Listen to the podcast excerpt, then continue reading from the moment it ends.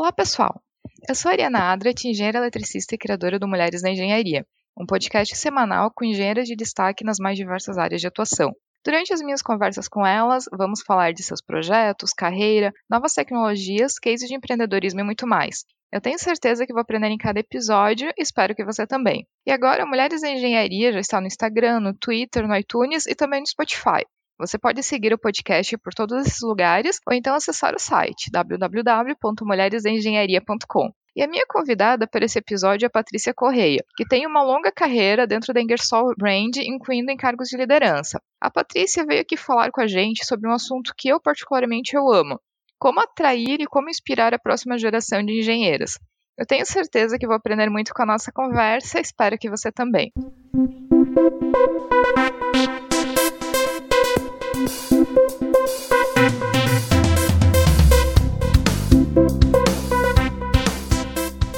Patrícia, seja bem-vinda, Mulheres da Engenharia, seja bem-vinda ao podcast. É, eu fico muito feliz com a tua presença aqui, a tua participação. Obrigada, também estou super feliz com a oportunidade. Gostaria de agradecer o seu convite para participar do podcast e convido os ouvintes e as ouvintes para integrarem esse movimento de inspirar as próximas gerações.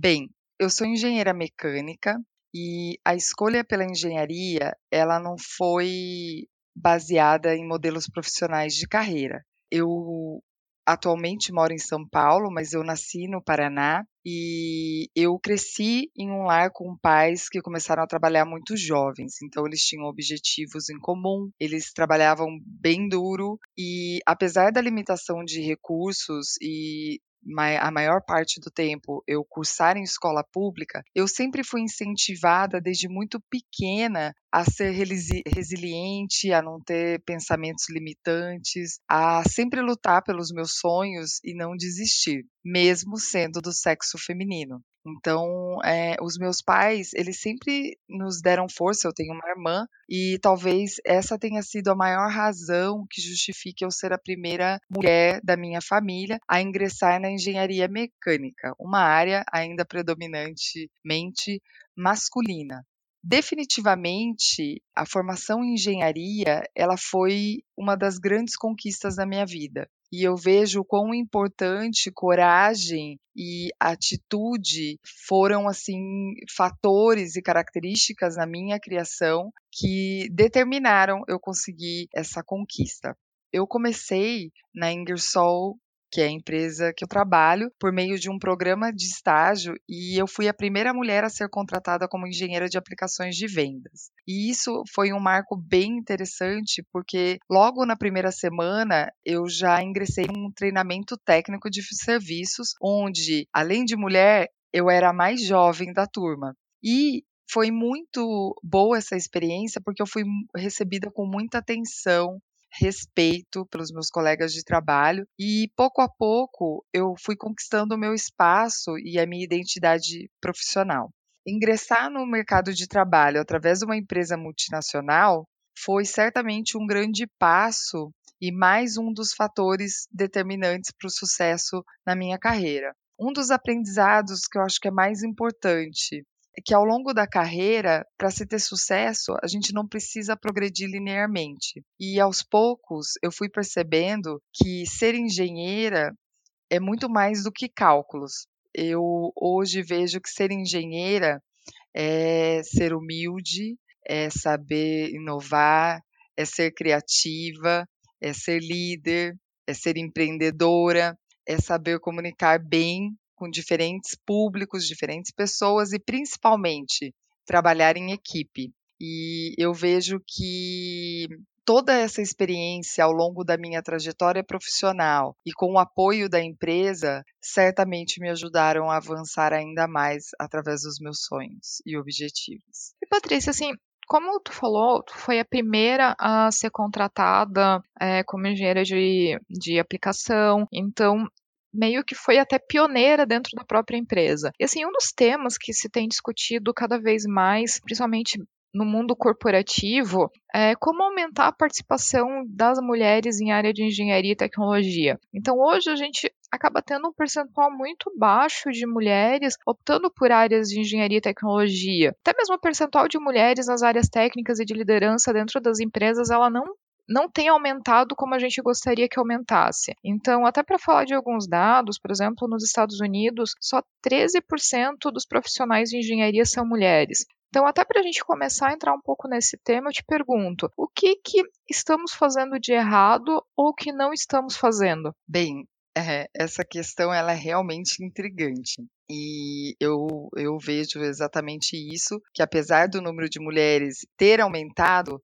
ainda é muito baixa a sua representatividade nas carreiras científicas, de investigação e técnicas, né? Se você pensar, aliás, a maioria, né, dos países industrializados ou não, ele ainda, eles ainda têm um longo caminho para alcançar a paridade de gênero, exatamente nas disciplinas de ciência, tecnologia, engenharia e, e matemática, né? Eu vejo assim, são diversos estudos e pesquisas que revelam que quase não há crescimento no número de mulheres em cargos de gerência sênior ou de avanço. Elas ingressam, mas depois é, existe uma dificuldade de se manter nesse avanço, né? De maneira geral, o que eu vejo é que a presença das mulheres envolve várias questões e principalmente na parte técnica, a subrepresentação feminina, eu vejo que está muito associada à questão dos estereótipos de gênero. Né? Ainda assim, e principalmente no nosso caso que estamos imersos numa cultura latina, existem vieses inconscientes que reforçam né, um certo machismo na, na nossa cultura, criando barreiras visíveis e invisíveis para as mulheres que desejam progredir, tanto nessas áreas ou no mercado de trabalho em geral. Então, o que eu vejo, parte dessa estagnação das mulheres se deve ao fato de que as mulheres de em todo mundo, vamos colocar assim, querem perseguir objetivos familiares e profissionais. E aí começam os obstáculos. Por quê? E, e, é muito parecido com o que nós víamos há muito tempo atrás. O fardo da mulher ter essa figura de ser a, a cuidadora, ela tem um alto custo para cuidar dos filhos, ela tem enorme disparidade salarial, tem preconceito né, principalmente em carreira técnica, existe aquele preconceito. Você vai entrar aí, aí não é um lugar para você, né? Isso está profundamente arraigado sobre as mulheres, né, nos negócios. Existe a questão do assédio, né? Então tudo isso formam barreiras para o avanço das mulheres. E não é só que ah, isso é uma imposição dos homens, até mesmo nós mesmas nos cobramos, né? Então, quando a gente começa a enfrentar esses obstáculos, se você não tem confiança, se você não tem uma autoestima bem preparada, você acaba desistindo. Mas eu acho assim, felizmente, eu acho que há esperança. Eu vejo um futuro otimista eu acho que nós alcançamos um ponto na história que é grande a variedade, tanto de influência cultural, social, política. A gente está vendo um, um, um momento assim de muita transformação que é exatamente para mudar essa agenda de diversidade. E eu vejo que não tem mais retrocesso. Eu acho que o, o nosso diálogo mudou. E eu acho que ele é muito mais abrangente. Hoje eu vejo que as organizações elas estão buscando forma de proporcionar mais flexibilidade, maior oportunidade, combater culturas tóxicas. Eu sinto que existe um longo caminho pela frente, mas eu vejo que é possível sim porque eu vejo cada vez mais acontecer e não, e não vejo que é só um movimento de mulher apoiando mulher. Eu vejo que os homens também estão revendo a maneira de, de relação. Então, eu acho que, na verdade, é um processo de transformação, onde não existe certo e não existe errado. Eu acho que é, existe o tempo que vai trabalhando para que gradativamente essa situação vai mudando. Então, eu, eu vejo que as próximas gerações certamente enfrentarão um, um cenário diferente do nosso hoje. Eu concordo contigo, assim, eu sou extremamente otimista, eu acho que esse é um movimento que ele está acontecendo e ele está ganhando espaço, e eu acho que o ambiente ele tende a ficar muito mais favorável para as próximas gerações de engenheiras. Mas um ponto que me preocupa até é justamente dos estereótipos que tu comentou, que eu acredito muito que isso começa na infância, né, onde crianças ali de 5 a 7 anos, elas já começam a definir profissões entre profissões de homem e profissão de mulher. E a parte triste é que engenharia normalmente entra como uma profissão extremamente masculinizada. E entre as poucas que acabam escolhendo engenharia, elas acabam indo no que tu falou, às vezes culturas tóxicas dentro do ambiente de trabalho. Então, o que tu vê até de programas, atitudes, ações que é possível se, ser, serem feitas de uma maneira até mais prática dentro das empresas a nível governamental ou até mesmo a nível individual, coisas que nós, engenheiras, nós podemos fazer para ajudar um pouco a acabar com esses estereótipos? Muito, muito boa essa pergunta, é até interessante Hoje, de uma maneira consciente, eu vejo que nós devemos inspirar e incentivar as meninas e mulheres a seguirem se desenvolvendo nas carreiras técnicas, combatendo percepções preconceituosas entre os professores, empregadores, colegas e pais referentes à aprendizagem da ciência de modo geral, né? Eu acho que eliminar a diferença de gênero exige exatamente que nós desafiemos e mudemos nossas normas culturais, né? E eu acho acho principalmente é preciso que nós tenhamos um olhar para as histórias de sucesso. Como eu mencionei, eu fui é, a primeira engenheira mecânica na minha família. Hoje já tem outras mulheres na minha família que são engenheiras e homens também. E é interessante porque durante as reuniões familiares, eh, eles vinham conversar comigo sobre como é a sua carreira e tal. E aí eu comecei a perceber essa importância de inspirar, como você atrair essa atenção. E é um ponto bem interessante que eu despertei essa, eh, essa consciência e passei a ter uma sensibilidade para o tema quando eu participei de um programa de liderança feminino. Até então, pelo fato de eu estar exposta a um ambiente de resiliência, coragem, etc. e tal, eu não via que eu mesma tinha viés que quando me falaram que eu ia para um programa de dança feminino, eu mesmo não queria ir, porque eu falava, ih, lá vem aquela coisa, e vai juntar um monte de mulher, o que, que eu vou fazer lá? Eu sou engenheira. Eu mesmo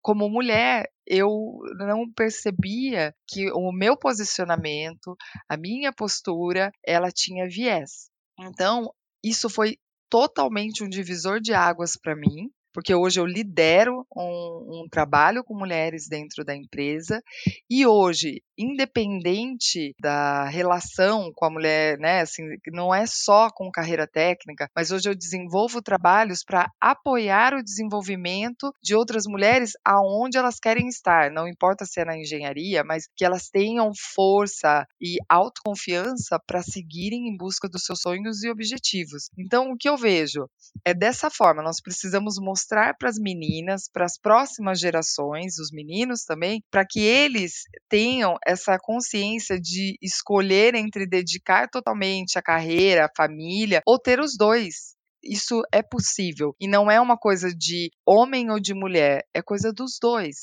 Você tem a sua carreira, você tem a família, você pode ser o que você quiser. E as possibilidades, elas devem ocorrer naturalmente.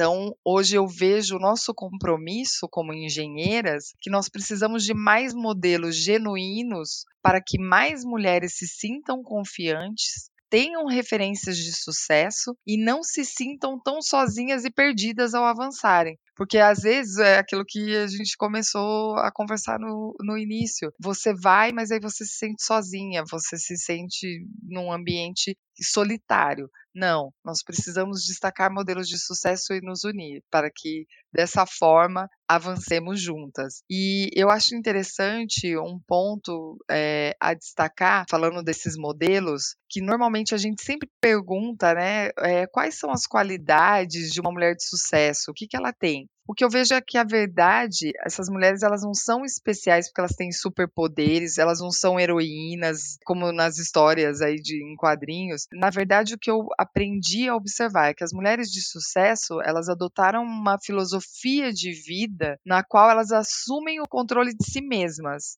e do seu mundo.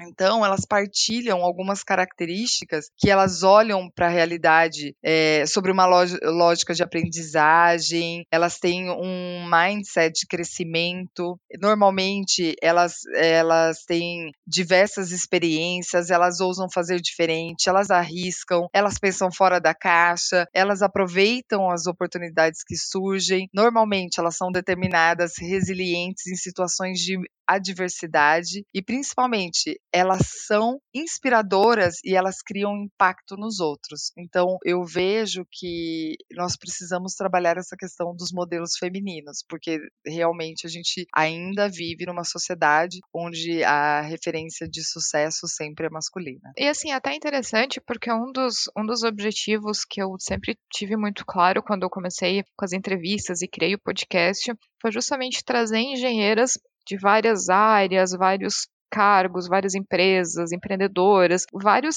cenários, mas que também sirvam de exemplo para outras engenheiras, né? Então, hoje tu é exemplo, que nem tu falou até dentro da tua família, dentro da tua empresa, acaba sendo exemplo para outras engenheiras. E teve alguma mulher ou alguma engenheira que serviu de exemplo para ti? Isso foi algo importante na tua trajetória, ter exemplos que tu pudesse olhar e se espelhar? Sim, eu acho que um dos exemplos assim mais fortes foi na minha casa. A minha mãe, ela sempre trabalhou ela segue trabalhando, ela sempre demonstrou uma força, uma coragem e uma resiliência que nos inspirou. E ela, ela e o meu pai, mas falando do, do modelo feminino, ela sempre foi muito preocupada, apesar do pouco recurso, com a nossa formação. Então ela sempre nos estimulou e essa é uma recordação muito bacana que é, eu me lembro assim, desde muito pequena, ela sempre lendo com a gente, sempre estimulando a fazer coisas criativas ou aprender um idioma e ela sempre falava para tanto para mim e quanto para minha irmã, falava: "Olha, eu posso trabalhar e deixar uma herança e tudo, mas o estudo sem dúvida é o melhor a melhor herança e o melhor legado que eu posso deixar para você, porque através dos seus estudos você pode ir em busca dos seus objetivos. O, os bens materiais, o dinheiro, qualquer pessoa pode levar. Os estudos, não ninguém te tira, ele é uma propriedade sua. Então, ela sempre nos motivou. E depois, ao longo da minha carreira, eu fui encontrando mulheres e desde então, quando eu iniciei esse trabalho com o, uma rede de mulheres dentro da organização, eu me envolvi com mentoras, com líderes. Então, assim, é difícil até eu falar uma em específico, porque são várias, mas eu sempre tenho um interesse especial de saber e sempre olhando aquela pessoa que, que eu admiro muito, que características ela tem e eu sempre tento aprender através da experiência delas. E eu acho esse é um, um, um ponto interessante também se cercar dessas pessoas é super importante, porque existe uma influência, né? E eu falo que isso também foi muito importante para o meu avanço. Ter mentoras, ter mentores, ter pessoas boas à minha volta, exatamente para me inspirar e para me motivar a ir além. Patrícia, tu faz parte, até eu vejo várias postagens, até que eu estou acompanhando no LinkedIn, que é justamente um grupo que traz homens juntos para serem aliados nesse, nesse trabalho de quebrar estereótipos e de impulsionar a participação feminina. Então, como fazer com que os homens se tornem aliados dessa mudança? Bem, isso começou do, exatamente com essa rede de mulheres, porque eu comecei a fazer o trabalho de rede de mulheres e eu tenho é, parceiros homens, né, que fazem parte do grupo. E aí, exatamente, quando você fala temos uma rede de mulheres, as pessoas subentendem que só tem mulheres lá. Não, nós temos homens lá. E um dos primeiros, eu falo assim, parceiros, foi um amigo de trabalho que eu convidei e falei assim: olha, a gente vai começar a fazer um trabalho com mulheres e eu gostaria que você fizesse parte. Ele me olhou a princípio, até assim, eu fazer parte, tipo, né? Hoje nós temos já mais homens, temos uma grande participação masculina, temos eventos que chega a 50% a participação masculina, e então foi daí que surgiu, né? Então, o movimento He for She, ou Ele por Elas, ele foi criado pela ONU.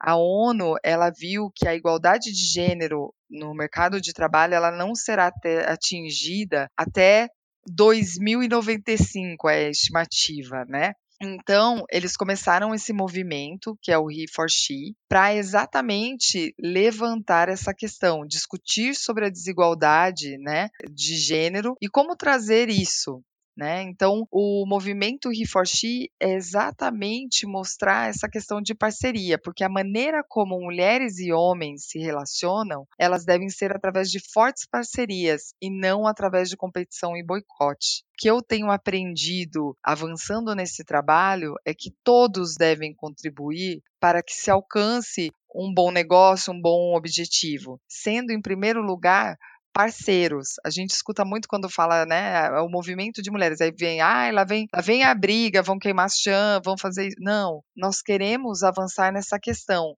E para nós avançarmos nessa questão, é necessário quebrar esses estereótipos enraizados. Nós precisamos explorar mecanismos organizacionais e de desempenhos mais flexíveis. É importante contextualizar o equilíbrio de gênero como um tema que une homens e mulheres em torno de uma causa comum.